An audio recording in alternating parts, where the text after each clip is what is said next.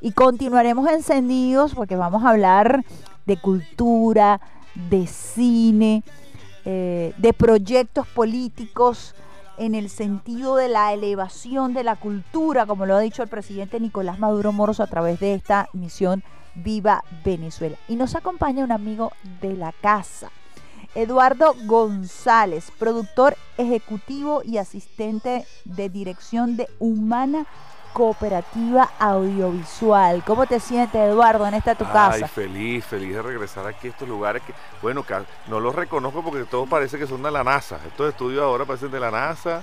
Todo tiene, tú sabes, aquí hay un... Y, los operadores, todos parece que los llevan a ponerse productos químicos, todos están jovencitos. Aquí, ellos se mantienen así por el frío. No, sí, por el frío. Pérez Prado yo lo digo públicamente que se sepa, Pérez Prado se echa crema en la cara porque él está más joven que nadie aquí. Esto aquí no tiene cara, una cosa. Está igualito que, a, que Alberto, que es un carajito. Sí, o sea, esto a mí me parece una falta de respeto y me da rabia y envidia. Bueno, tienes que venir más para Radio Nacional de Venezuela para que te conserves en esta, en Por esta, favor. en esta, en esta terapia de criogenización. Eduardo González nos acompaña porque, bueno, creemos importante. Sabes que yo escuché al presidente Nicolás Maduro Moros hablar acerca de su deseo, que en algún momento él quiso ser cineasta, ¿no? Yo creo que muchos, a mí me pasó igual, eh, muchos eh, quienes estuvimos en, ese, en esa época del auge, en los años 90, del cine, y que quienes creíamos en la necesidad de una propuesta alternativa al impacto del cine de los años 80, con, todo lo que fue eh, el estereotipo gringo de, Rocky Balboa, de, de Rambo, por mencionarte algunos de estos elementos. Bueno, soñamos en algún momento eh, sobre la posibilidad de, de, hacer cine y de hacer cine de calidad con otra narrativa, ¿no? Sí. Y creo que el presidente se enmarca en eso. Quisiera que nos contaras en lo personal cómo decidiste dedicarte a, a producir documentales, cómo fue esa historia, la historia de Eduardo González. Qué miedo. Bueno, eso es un acto de locura, porque el cine es como todo arte, todo arte es un, es un acto de pasión y de locura. Yo trabajaba, trabajé mucho tiempo, bueno, incluso trabajé un tiempo aquí en Radio Nacional, hacía, estaba vinculado a la comunicación, siempre estuve vinculado a la comunicación. Hice mm, eh, mucha, mucha publicidad, mucha propaganda, mucha campaña. Y un día, y, bueno, claro, para eso tú también necesitas como una técnica narrativa, ¿no? Estudié em, eh, guion, guion para cine, eh, un tiempo y ahí quedé, ahí pasó lo que tenía que pasar, como dice. Eh, lo, que, lo que a ti te pasa con, con las películas cuando las ves, que, tú disfrutas, tal vez más allá de la historia, porque disfrutas la realización, la, entiendes lo que hay detrás de cada escena y te apasiona, te, te da curiosidad saber cómo se hace una película y cómo ocurre me pasó lo mismo. Entonces em, empezamos a, hacer primero cositas chiquitas, documentales pequeños, cortos, y luego eh, de estudiar me consigo con mis, mis hermanos de Humana, y, eso hace ya 10 años o un poco más. Y, y, luego de estar eh, coincidir con ellos, bueno, fue como una cosa mágica, empezamos a hacer cosas inmediatamente. Y empecé escribiendo, que básicamente es lo que, lo que, lo que hacía hasta ese momento, y luego empecé a trabajar eh, con Daniel en la dirección, eh, en la asistencia de dirección o codirigiendo, como el caso del documental del Poder Electoral, con Juan Carlos, que es el director de fotografía, y Humberto, que es el productor ¿no? general. ¿Qué es Humana para quienes no conocen y están en sintonía? Nos están escuchando en todo el territorio nacional. Así que hay que explicar un poquito de ese proyecto. Por favor. Mira, Humana que, que, que tiene... Una productora. Es una productora, una productora de cine y audiovisual, es realmente un colectivo de, de artistas, ¿no? Un colectivo de creadores en donde nosotros trabajamos, hacemos productos audiovisuales, muchos de ellos, algunos conocidos, tenemos documentales de, de vieja data, películas hermosas que se han hecho ahí antes de que yo entrara y, y ahora también se han hecho cosas muy bellas, que son documentales de corte social, uh echan historias, digamos, historias de las luchas por la liberación de los pueblos y, y, de, y de nuestra sociedad y, y también de, de otras eh, similares a la nuestra, como la boliviana, por ejemplo. Guerreros del Arcoíris, que es un hermoso documental que hizo eh, eh, Juan Carlos y, Daniel y Humberto, lo hicieron en Bolivia en pleno en plena ebullición del, del, del movimiento encabezado por Evo Morales. Entonces allí hay una comprensión de, de, un método para abordar realidades. ya de por sí hacer cine documentales es difícil dentro de la narrativa y dentro de la mercantilización y ustedes deciden además irse por este cine documental, eh, eh, la documentación de los hechos sociales, de los invisibilizados, así, así como que más utópico aún. Pero bueno, pero ¿para dónde va ahí uno entonces? Eso como dice, usted lo crían para la familia suya. Entonces, bueno, nosotros vamos a lo nuestro, porque no es que estamos documentando la realidad externa, somos nosotros mismos, hablando de nosotros mismos, somos es nuestra realidad. ¿Por qué, ¿Por qué es importante registrar esa historia? Bueno, en primer lugar porque, eh, como tú lo decías al principio de la conversación, eh, el, el, mainstream o digamos la, dictadura de los grandes estudios y de, y de las grandes empresas de comercialización del cine eh, no no visibilizan esas historias. Y si lo hacen, en el caso de algunas industrias importantes como la europea, por ejemplo, es para hacer una cosa que ahora está muy de moda, se llama pornomiseria, ¿no? Es para vanagloriarse de la pobreza, mostrar el cliché, ¿sabes?, de la, de la pobreza. Hay muchas cosas que ocurren en, Europa, por ejemplo, con, en películas de, de en África o en Asia, para mostrar la pobreza. Eh, por ejemplo, ¿Quién quiere ser millonario? No sé si tú, tú la viste. Sí, claro. Es una película que habla de eso y, y, tiene un mensaje terrible sobre la idea de que eh, los pobres nunca vamos a poder ser felices eh, porque apenas tocas la posibilidad del éxito, entonces te traicionas a ti mismo. O sea, como que todos los pobres somos traidores de clase. Es una cosa muy típica de Hollywood y muy típica de esa industria, ¿no? Entonces, y que hay que desglosar, porque eh, la misma estructuración del guion te lleva a pensar y a instrumentalizar que ciertamente es difícil que un pobre de no llegar al sueño americano triunfe. Claro, por supuesto, además tienes todo en contra. Entonces, entonces siempre, como dicen los cineastas, Deus ex machina, ¿no? Eh, cuando tú lo logras, si eres pobre, es porque algo maravilloso te pasó que no tiene que ver contigo. ni con tu linaje. Ni con tu linaje. Entonces es un acto de suerte. No, yo iba caminando por aquí, ay, me encontré esta caja llena de dinero, o me encontré esta botija de, oro. No es porque tú te esforzaste, lo estudiaste, como, como, pero como ocurre todos los días del mundo. En la eh, cotidianidad. Por favor. Entonces, en lugar de contar las historias de superación de, de, nuestra gente, lo que, lo que cuenta esa industria y, ese, y, esa, y esa forma de comunicación y ese modelo cultural, además, ah, es para decir que nosotros estamos condenados al fracaso y a la pobreza, ¿sabes? Porque nosotros somos una, una, una clase eh, que se traiciona a sí misma, cosa que es absolutamente falsa, es ridículamente falso. Por el contrario, en las situaciones más extremas, lo que tú ves, lo hicimos cuando hicimos Comunes, por ejemplo, una película sobre cuando estábamos en plena crisis, la crisis más horrible de 2017, me acuerdo que aquí no se conseguía nada, nosotros salimos, agarramos nuestras cámaras y nos fuimos a ver qué pasaba en el país, en el interior del país. ¿Y qué nos encontramos? Que la gente se había organizado de manera natural para sobrevivir. Y eso era una cosa extraordinaria, la gente lo veía como un gran logro. No, cuando nosotros llegábamos, nosotros caraqueños, normal, ay, veíamos a la gente organizada y aplaudíamos, nos parecía tan divertido. Y la gente nos veía así como, ¿y esta gente qué le pasa? Si esto es normal en este, este pueblo, ¿de que de que se, de, de se asombran? Claro, fíjate que esa, esa épica del pueblo venezolano, que en ese momento era imposible de creer porque evidentemente estábamos tan atomizados en función de eh, la defensa de nuestras necesidades inmediatas que habían sido realmente golpeadas por un mecanismo perverso como eran las sanciones. Ahí había, aquí estábamos nosotros en una, estamos aún en una economía de guerra y al estar en una economía de guerra, pues todas las consecuencias eh, que se emana de esto, eh, pues estábamos en un estado de sobrevivencia. Totalmente. Ahora, qué cosa, qué interesante, en un estado de sobrevivencia, que es un estado de urgencia. De urgencia. Eh, una persona que tiene mucho que perder, como por ejemplo un millonario, como pasó en los 30, del siglo pasado, ay, del siglo pasado, qué horror, este, se lanzaban de, de, los techos de las fábricas para abajo porque no podían soportar el hecho de perder su dinero. No. Nosotros, la depresión en los Estados bueno, Unidos. nosotros los pobres, a propósito de la depresión, eh, no la económica, pero sí la psicológica, esa cosa de la depresión, bueno, tú lo preguntabas, nosotros lo preguntamos literalmente, ¿cómo te sientes? ¿Te sientes bien? ¿Estás triste? Y la mayoría de la gente nos decía palabras más, palabras menos, lo siguiente, la depresión es una cosa que no existe aquí, porque nosotros los pobres no tenemos tiempo de deprimirnos. Nosotros tenemos que Tenemos sobrevivir. No tengo que sobrevivir. Y la gente tenía una actitud. Yo decía, Dios mío, qué vergüenza ser un cara. O sea, yo me sentía el ser más inútil de la tierra. Porque yo iba, la gente estaba, mira, la gente cosechando, compartiendo eh, eh, verduras por pescado, la gente arrimando comida para Caracas. La comida que usted se comió Eso en cierto. 2017.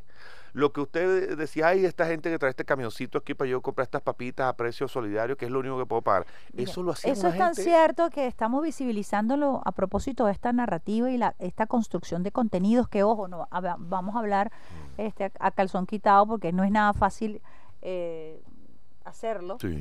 Eh, tiene que ver con la ruptura de incluso un esquema comercial porque el caraqueño fundamentalmente Sí. las personas de las grandes urbes están acostumbradas a ir al automercado. Ay, Y sí. comenzó a venir entonces el, cam- el camioncito, aquí en Caracas se dice el camioncito de los gochos. Los gochos, sí. Entonces los gochos, ¿dónde están los gochos? Los martes y los jueves los gochos vienen Sí. y comenzamos nosotros a entender ese interior del país productivo que hizo un esfuerzo extraordinario para que la gente en Caracas, hablando de Caracas, pudiéramos tener verdura fresca, Y ¿no? O sea, además nos dieron de comer, esa es la es. Esa gente nos alimentó. Nosotros pudimos comer 2017, 2018 porque esa gente trabajó el triple de lo que nosotros trabajamos. Esa es la verdad. y por eso es que hoy por hoy, cuando ves las estadísticas de lo que es la producción de la cesta básica o la producción de la alimentación del venezolano, 97% es producción nacional, Sí, así es. producto de ese esfuerzo. Claro, y, y eso también, eh, hay que decirlo también. El gobierno en ese momento tomó una, una estrategia muy importante, eso está en el documental, yo los invito a que lo vean, está... eh, Vuelves a decir el nombre del se llama documental. Comunes, Comunes, sí. ¿Y dónde se puede ver? Ese documental, hay unas partes que están en YouTube, eh, pero hay otras, eh, eh, ese documental está en Vive, porque lo hicimos en, co- en coproducción con Vive en su momento. Y bueno, eh, eh, eh, ellos, ellos tienen el documental. Las personas que quieran verlo, por favor, escríbanle mensajes a Vive para es que lo vayan a pasar. importante, eh, fíjense que es importante eh, que podamos ver algunos segmentos en YouTube, pero que también hagamos el esfuerzo porque estos proyectos se visibilicen Sí, y que podamos tener convenios en donde la producción nacional logre llegar a donde tiene que llegar. Y ahí es el tema de la autocrítica que también y por eso el presidente hablaba de la misión Viva Venezuela porque hay esfuerzo, la cantidad de contenidos que se están realizando, esto lo puedo decir yo que he tenido el privilegio de por las por las, los cargos que uno ha tenido recorrer el país, patear la calle y darse cuenta de la cantidad de contenido que hay en el interior del país. Sí, no, es hermoso. E- incluso eh, eh, porque ellos, eh, en un acto de profunda humildad en ese momento, con comunes, hacían todo este esfuerzo, toda esta, toda esta hermosa, este hermoso milagro que era. yo te estoy- y no te estoy hablando de una gente que decía, ay, no voy a hacer, voy a sembrar estas, estos 100 metros de papa, a ver qué pasa. No, no, no. Estoy diciendo una gente que sacaba toneladas de arroz. Toneladas de arroz que arrimaban para los clap. Y no era que los iban a vender al pueblo, no, que los arrimaban para los clap porque esa- ellos sabían que eso, esa- ese- esos kilos de arroz iban a las familias que estaban organizadas. O sea, para- hay una conciencia política en la producción. Claro, pero es que me estás hablando. O sea, claro, cuando tú ves eso, tú dices, es una maravilla. ¿Cómo tú no vas a irte con tu cámara y vas a filmar eso? ¿Cómo, o sea, qué es lo que a ti te maravilla? Claro, nosotros después dimos el paso siguiente, después de haber hacer eso, habíamos hecho mucho documental y dijimos, bueno, ahora queremos hacer una ficción. Vamos a hacer una ficción. Y bueno, bueno, yo siempre recomiendo, la gente que quiere hacer cine, les recomiendo dos cosas. Primero, este, búsquese a sus amigos y haga cine con sus amigos. Porque, ¿Por qué? eh, porque hay una, mire, si hay una cosa difícil en este mundo es este hacer cine, hacer cine, como dicen Ajá, los eso es lo que yo quiero que hablemos también, porque no todo es Dios color de mío, rosa. no, por amor de Dios, eso es un acto de valentía y de locura, totalmente. Usted lo hace con mucho amor y con mucha pasión, pero eso es porque usted no puede dejar de ser cineasta o, o como los músicos no pueden dejar de ser músicos, los Ujú. periodistas no pueden dejar de ser periodistas, es una cosa que está en ti. Es. Entonces, bueno, hicimos eso, chama, y nos metimos en, este, en ese rollo con, con, con esa ficción. ¿Cuál era la ficción? La ficción se llama Tarcarí de Chivo, fue una película que estrenamos eh, el Dilo año más pasado. lento, Eduardo, que hablas rápido. Tarcarí, Tarcarí de Chivo. Tarcarí de Chivo. ¿Qué te parece? Tarcarí de Chivo es una película, mm, era una comedia, fue una comedia que hicimos en ese momento. Vaya, qué difícil fue. Y nos pasó una cosa loquísima que hicimos ¿Qué la año? película, 2019, y la Ajá. filmamos en el 2019 y la pudimos estrenar al día- el, el año siguiente. El año anterior, perdón, en el de 2023. Nos cayó la pandemia. Bueno, primero, terminamos de robar. ¡Pan! Guaidó se autoproclamó en, en pleno rodaje. Y había guarimba y no hallábamos cómo hacer para que los, para que los este los eh, eh, eh, el talento, pues los Para actores, la, el que se equipo, tra- la movilización. llegaran. Mira, nosotros terminamos de rodar pan, luego pa sabotaje eléctrico en plena postproducción y luego pa pandemia, chama. Yo decía, Dios mío, pero ¿cómo es posible esto? ¿Cómo, cómo Tardaron no que tres años. Casi cinco para Casi terminar. cinco. Terminamos que fue una, bueno, yo creo que fue un exceso de tiempo. También nos cayó eh, otra, otra, otra, otro, Otras vicisitudes. otras vicisitudes. Tuvimos que trabajar en infinidad de cosas. Hicimos otras cosas, campañas, hicimos otras cosas. Este, y logramos finalmente el proyecto. Y luego, ¿De qué se trata Tarcarí? Tarquería es una comedia de situaciones en una, en una, en un restaurante. Entonces un restaurante que está como un poquito en, en- en decadencia, para decirlo elegantemente, a esta hora de la mañana, en Radio Nacional de Venezuela, por, eh, por- a nivel nacional, un restaurante que está destruido, con una familia un poquito loquita, vamos a decirlo así, y que este tiene un golpe de suerte y alguien les llama, una gente de estas que son influencers. Los populares los influencers, saludos a la gente en las redes sociales, Ah, que son así maravillosos. están por ahí. Me Ajá. encantan. Entonces, eh, eh, le llama una influencer, le dice, hey, los vamos a visitar porque lo hemos seleccionado como el mejor restaurante del mes. Los tipos, ah, nos salvamos. si esta gente viene, me vamos a meter un pocotón de clientes. Y cuando logran hacer eso, pa, una desgracia y se les muere alguien en la sala. Bueno, toda la película va de cómo esta familia deciden hacer muy, una cosa muy a la venezolana que es no vamos a, a abortar, sino que vamos a ir hacia adelante. Y entonces echan hacia adelante y todo es, si- como siempre he dicho, no se quejen porque siempre puede ser peor. Entonces van hacia adelante y es peor y peor Y continúa. y Un poco del espíritu de resiliencia que puede tener Total. el venezolano Y- en momentos de dificultad. Total, que al final siempre hacemos lo mismo, todo el mundo lo sabe. No se, no se caigan a coba. Uno cuando está en una situación siempre busca la manera de reírse de ella. Claro. Y yo, pero ¿cómo terminé yo aquí? Pero es que esa es la diferencia del pueblo venezolano con otros pueblos, ¿no? El sentido del humor y la gran capacidad que tenemos a través de esa fuerza vital de sobrellevar las cosas. Claro. Eh, Recientemente en mi familia hubo un velorio y cuando mi mamá regresó del velorio, estamos hablando de, de, de su cuñada, una persona muy querida, y ella, bueno, me prendí en el velorio. Yo dije, no podía ser de otra manera. Mi mamá llegó Chao. así, me prendí en el Me velorio. prendí en digo, el velorio, y estaban todos ahí conversando y pero, hablando acerca pero es en honor de la finada, es en honor de la es- Pero es finada. que es en honor de la vida de esa persona y es algo claro, venezolano. Pues. Pero bueno, ah, bueno, si no le gusta, entonces no venga para acá, porque así somos nosotros. ¿Para qué me invitan si sabe cómo nos ponemos? Claro, Y es un momento para reencontrarse y hablar y, y, y, y- y así es la cultura Claro, del, del, del- del venezolano, ¿no? Tan pero no te acuerdas. pues. Pero, ah, pero ah, acuérdense, acuérdense de la arepa yuca. ¿Se acuerdan de la arepa yuca? Y hoy, hoy la arepa yuca es gourmet. Por favor, no, La- la- en estos la días me pasó. de plátano es gourmet. Ay, con una salsita, que reducción de salsita. Mira, me va a perdonar, chica, pero Estamos conversando con nuestro queridísimo Eduardo González, que es no. productor ejecutivo y asistente de dirección de Humana Corper- de Cooperativa Audiovisual. El concepto de Humana Cooperativa Audiovisual también quisiera que, que lo abordáramos a propósito de esta solicitud que se nos hace de crear contenidos. Ya esto ha sido una instrucción del comandante Chávez en cuanto lo decíamos al principio, el empoderamiento del hecho comunicacional, que va un medio comunitario alternativo, de documentalista, hasta la Villa del Cine. pues. Sí. Ey, qué bello, qué bello eso. Me, me- me- me- encantó cuando él dijo, yo hubiese querido ser cineasta. a mí me encantó, por eso yo pensé en traerte a ti, porque, bueno, es ese concepto de cooperativa, pues, y ese concepto de, Sí. de que quizás a Maduro le hubiera gustado, eh, porque él es amante de los cineforos, y en esa época, eh, estamos hablando de los años 90, los años 80, eh, el cineforo era la excusa para centrarse a conversar acerca de los Sí, temas y abordar los temas además de una manera muy, muy, muy honesta, muy sencilla, ¿no? En el barrio, en la comunidad, en No, la era cancha. precioso. En estos días lo hablábamos justamente porque pasamos por cuando lanzamos la, cuando estrenamos la película.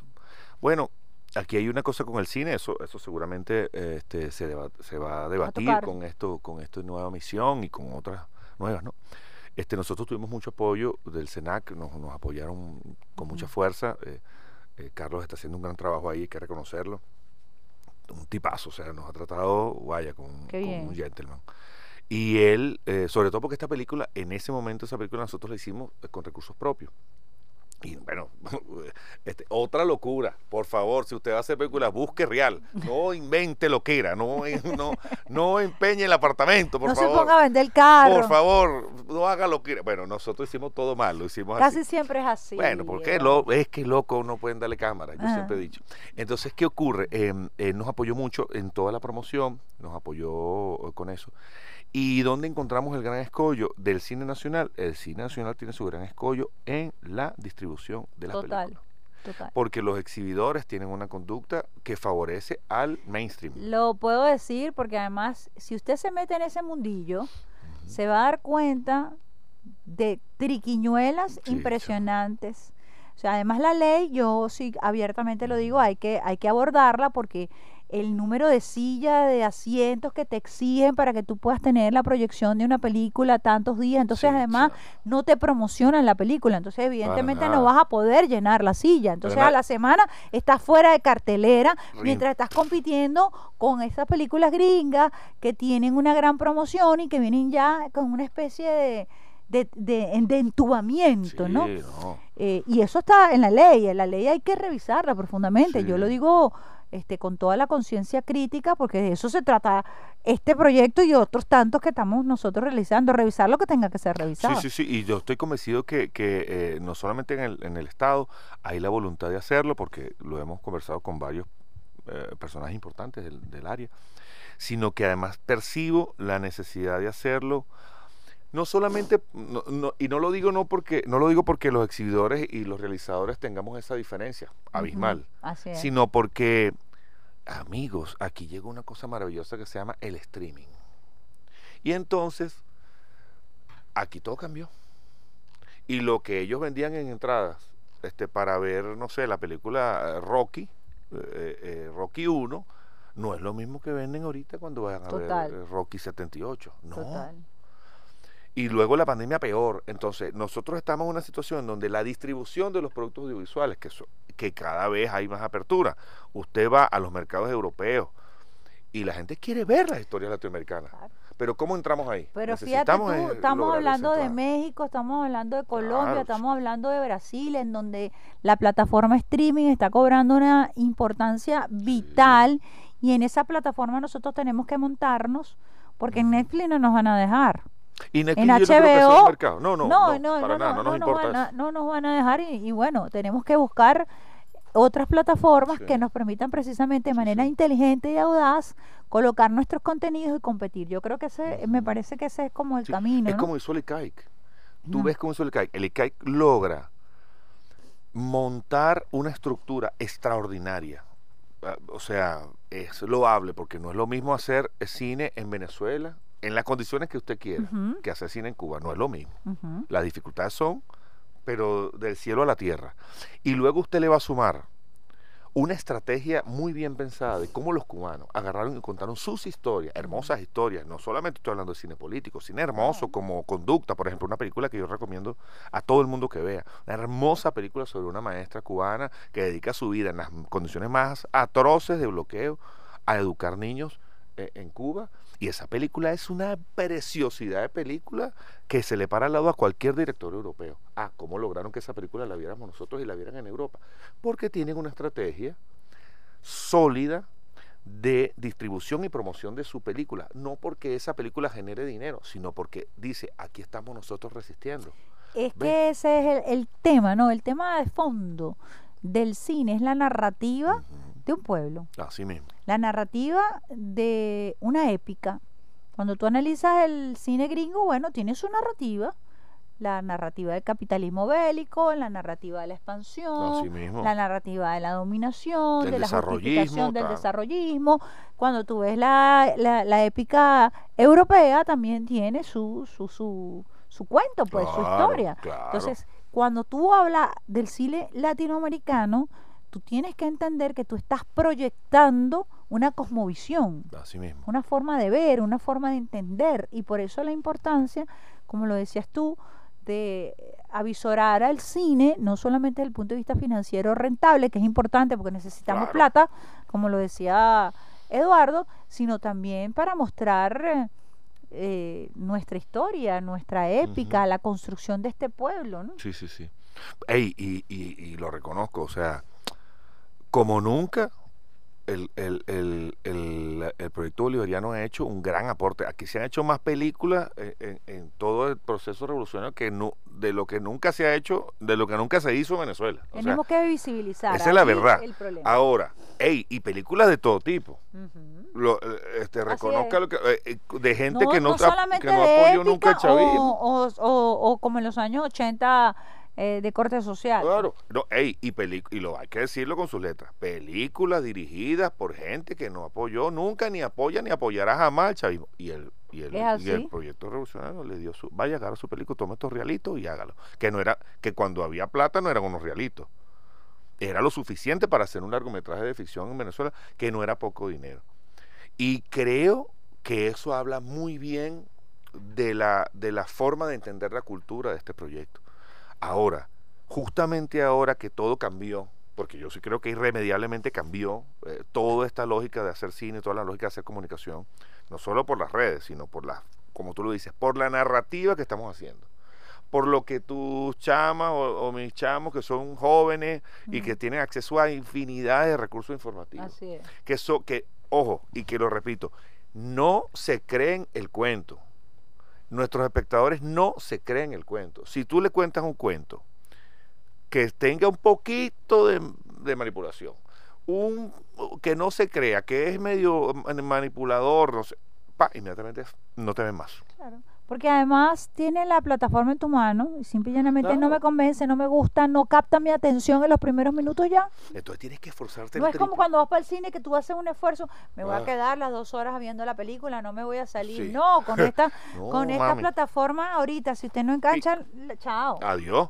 Es que es así y, y yo siento eso es negativo en el sentido de que, bueno, todo el esfuerzo que está detrás de una película Claro. se va al garete por eso. Pero también creo que es justo, porque hasta cuándo nosotros vamos a tener un- un- esta lógica del espectador. No, esta gente es un usuario, una gente que dice, esto, este discurso que está aquí, yo lo compro, lo apoyo lo- o, lo, o lo soporto, y esto que está acá me parece una cosa burda. Es que un poco con lo que pasó con Palestina. O sea, tú dices, aquí hay una, una hegemonía de comunicación. Tú ves todas las agencias de noticias y, y es como que aquí no está pasando en Palestina nada.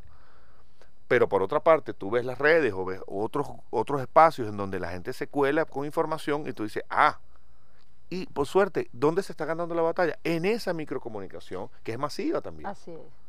Entonces yo siento que hay que ir hacia eso, a contar historias allí. ¿Cómo funciona una cooperativa? Porque la, cooper- la cooperativa fue Bueno. satanizada, en algún momento ensalzada, en otras veces eh, satanizada, se logra, no se logra.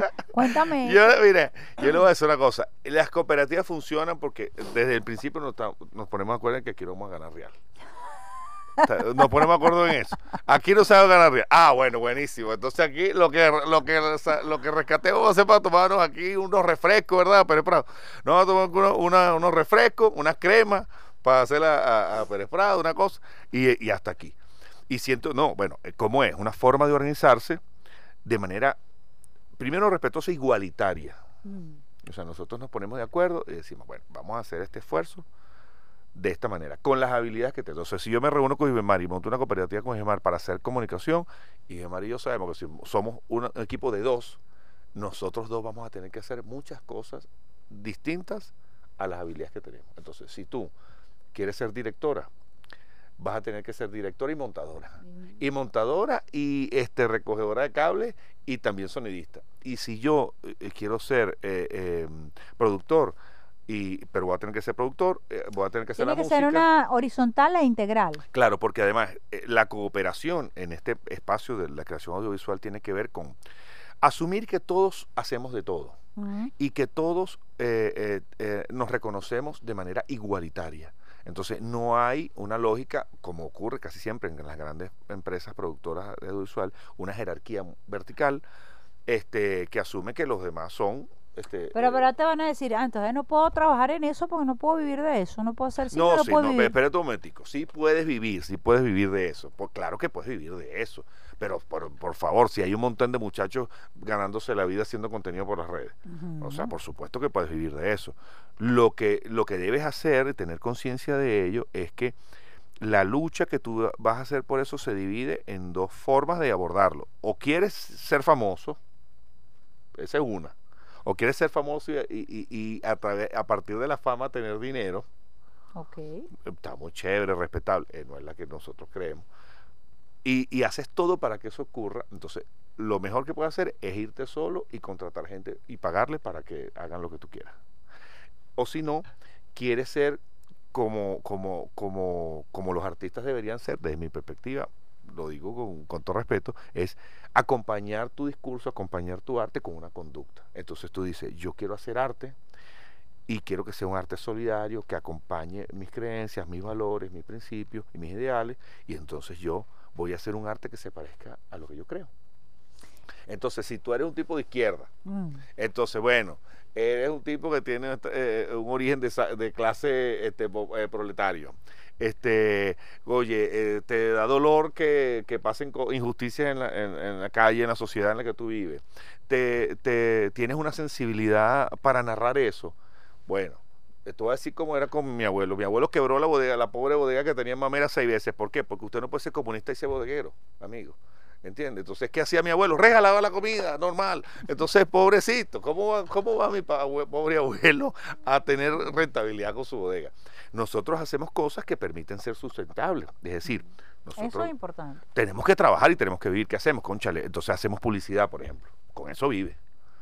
Y tienes que, ey, tienes que trabajar el doble porque los grandes cineastas que hacen, y demás, eh, tienen un proyecto al año, vienen unos señores, porque unos tienes un señores gran y dicen, financista. maestro, aquí tiene este botón de millones de dólares y haga, va, oh, gran artista, haga esto. Nosotros no, nosotros tenemos que hacer eh, mucha publicidad, mucho trabajo, mata mucho tigre y con esos cobritos que usted tiene, este, Ajá, invierte en su arte. invierte. Claro, eso es todo. Fíjate que estamos hablando de esta de cooperativa humana y de los proyectos que han venido realizando. Me mencionabas los desafíos como cooperativa. ¿Cuáles son los desafíos que ustedes avisoran a, a corto y a mediano plazo? Bueno, una de las, de las cosas que nos ha pasado con, con el tiempo, con, la, con la experiencia de, de hacer cada vez cosas más grandes, más ambiciosas, nos damos cuenta que uno de los grandes desafíos es mantener la misma lógica de producción eh, eh, en set y, y- y en la creación de contenido con equipos grandes. Porque las cooperativas funcionan bastante bien cuando son pocas personas. Claro. Te pones de acuerdo más fácil. Pero en la medida en que tú creces, por ejemplo, quieres una película más ¿Cuántas grande. personas tienen ustedes en la cooperativa? Nosotros somos seis personas. Mm, pero no son grandes, pero tienen que subcontratar, o sea, tienen que buscar. Ajá, pero entonces tú dices, y ahora vamos a hacer esta película, y pasas de 6 a 80. Ajá.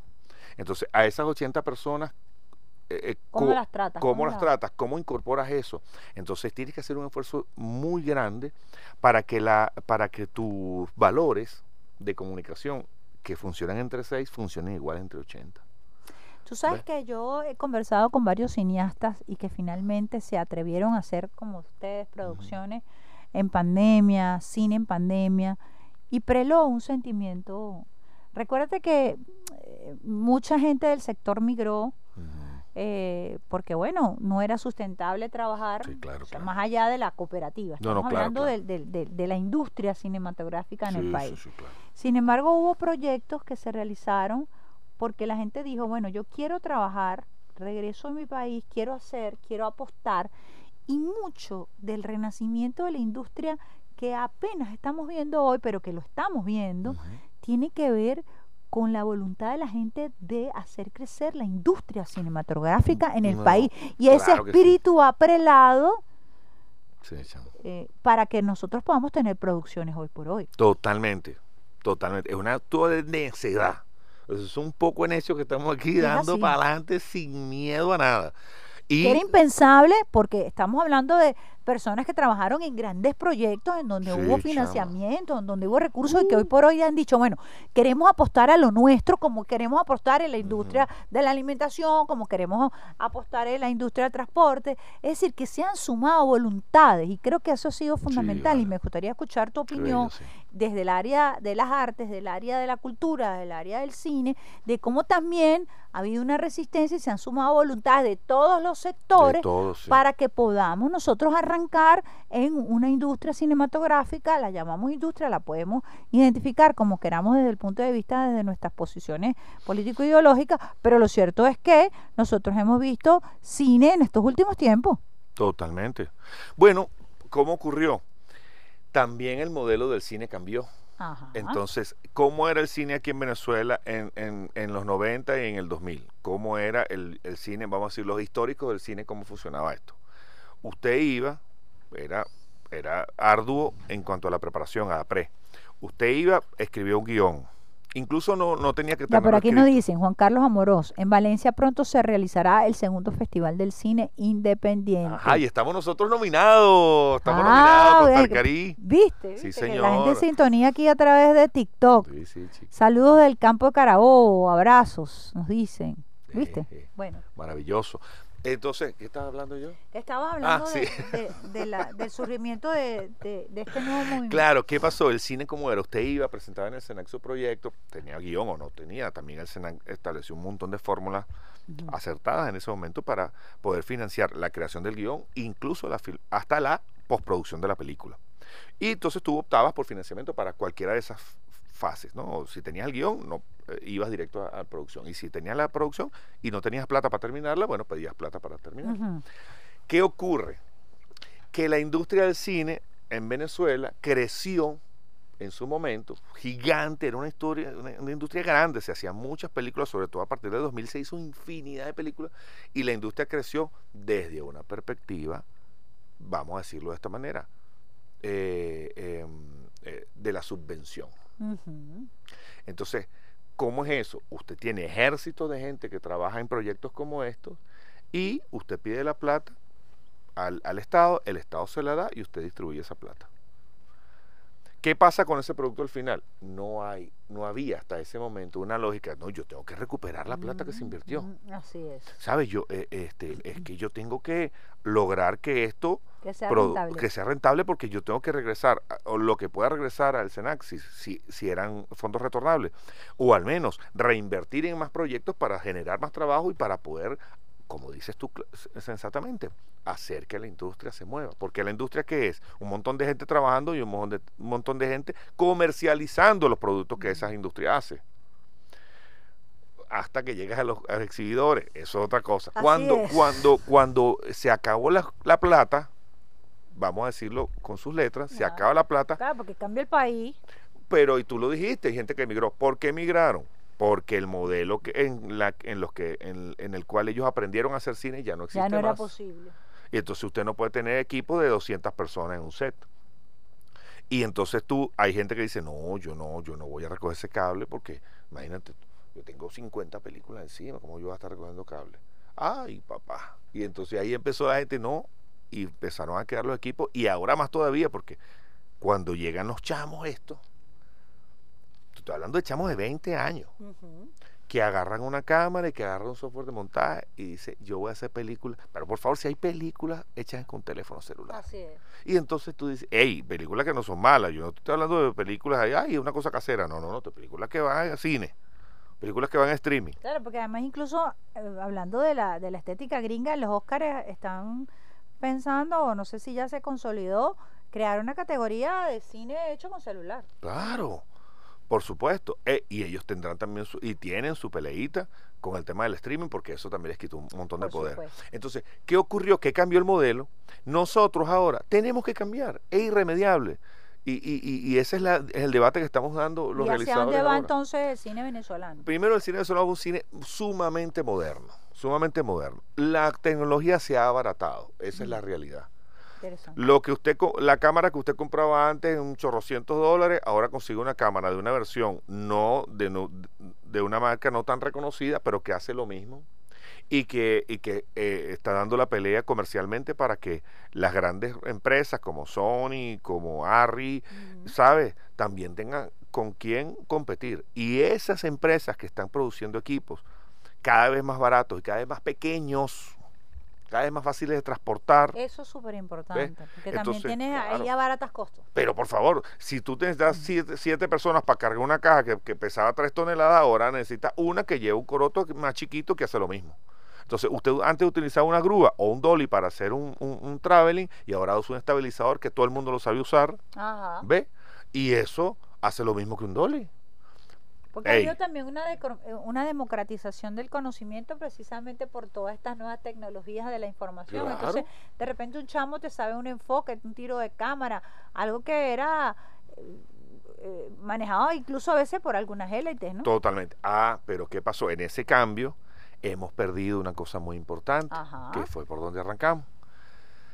Está muy chévere toda la tecnología, qué bello se ve todo, qué maravilla los planos, eh, los niños saben encuadrar, emplazan la cámara bien, hacen corrección de color, qué bonito se ve todo. ¿Y qué estás contando, mi rey?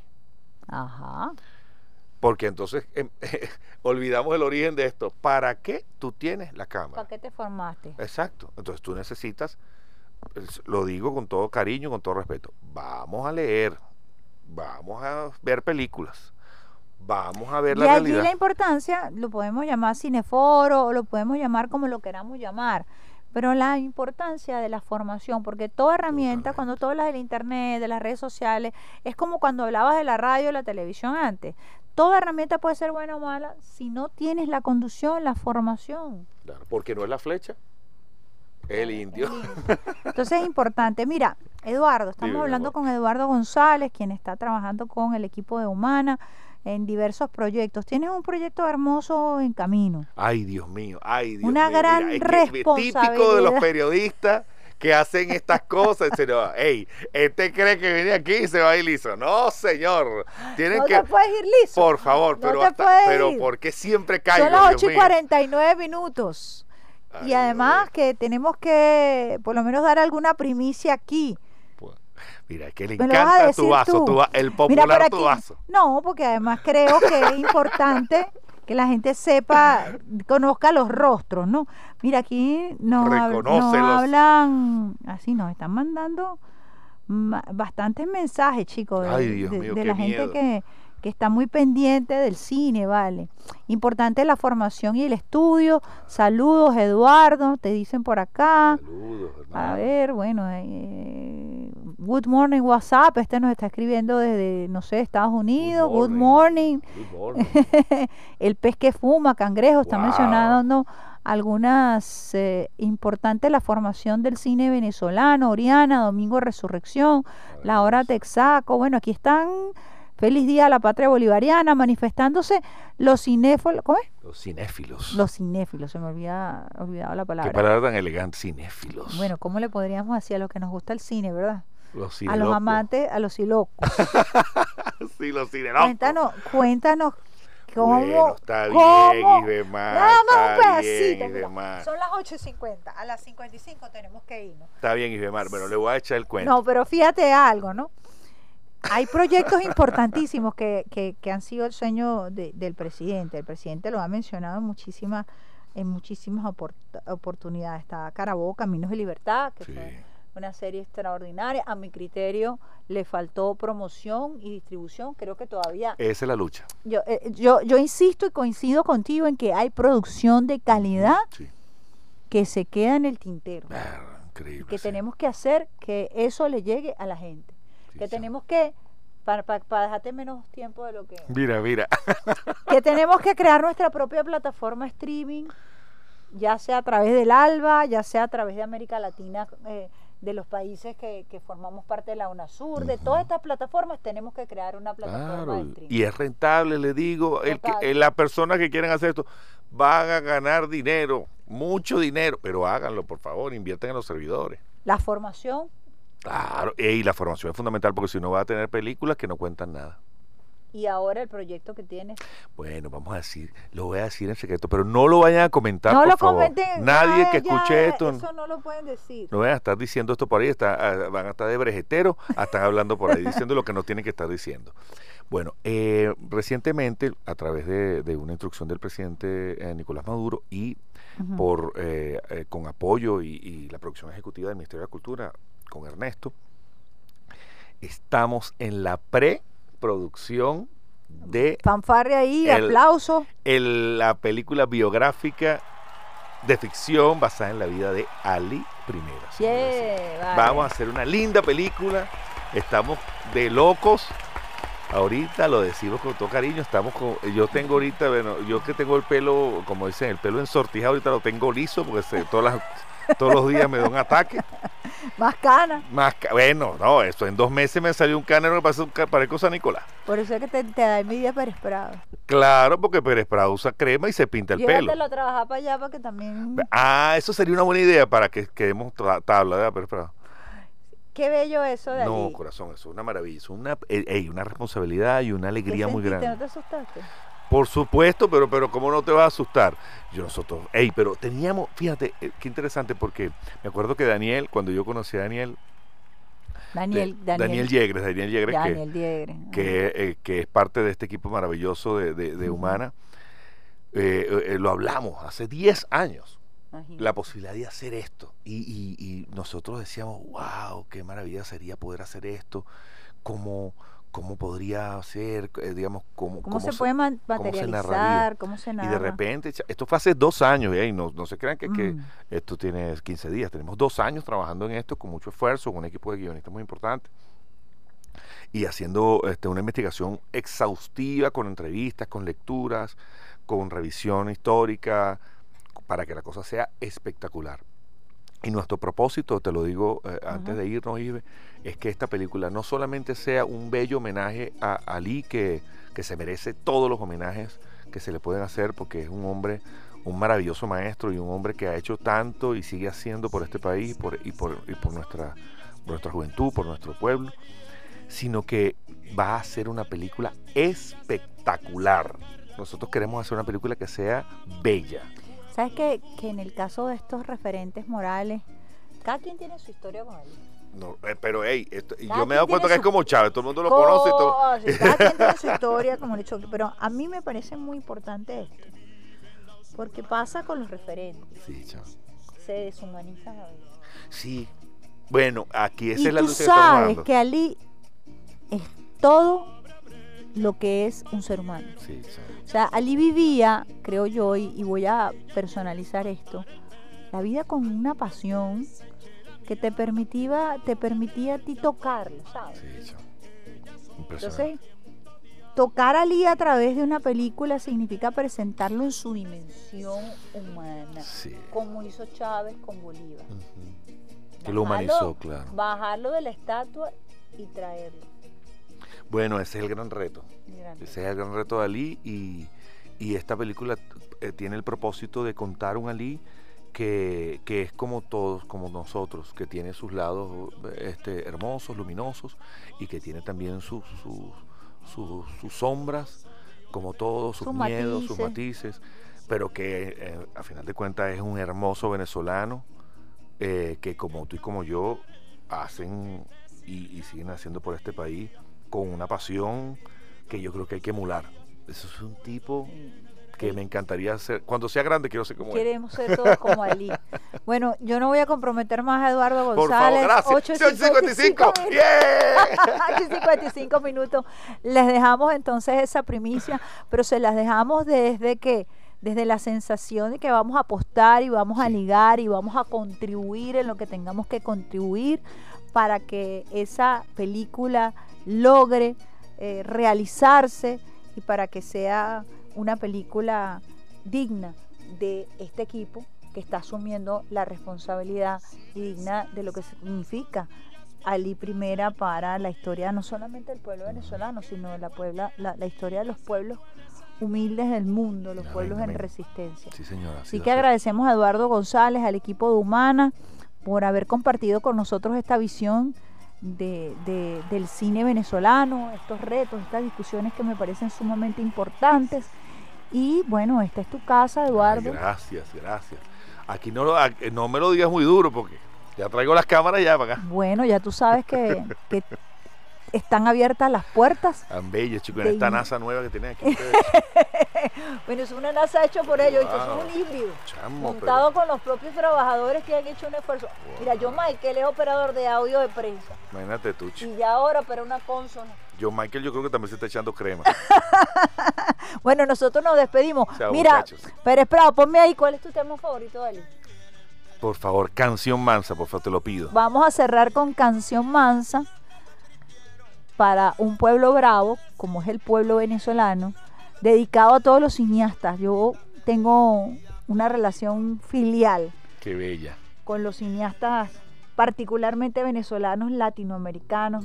Creo que nosotros podemos volver a ser una potencia, como en algún momento Sí. lo fue el cine mexicano, como lo fue el cine argentino, cuando mi abuela, mi, eh, mi abuela crecía y, y era una potencia. Hollywood no existía. No, chica.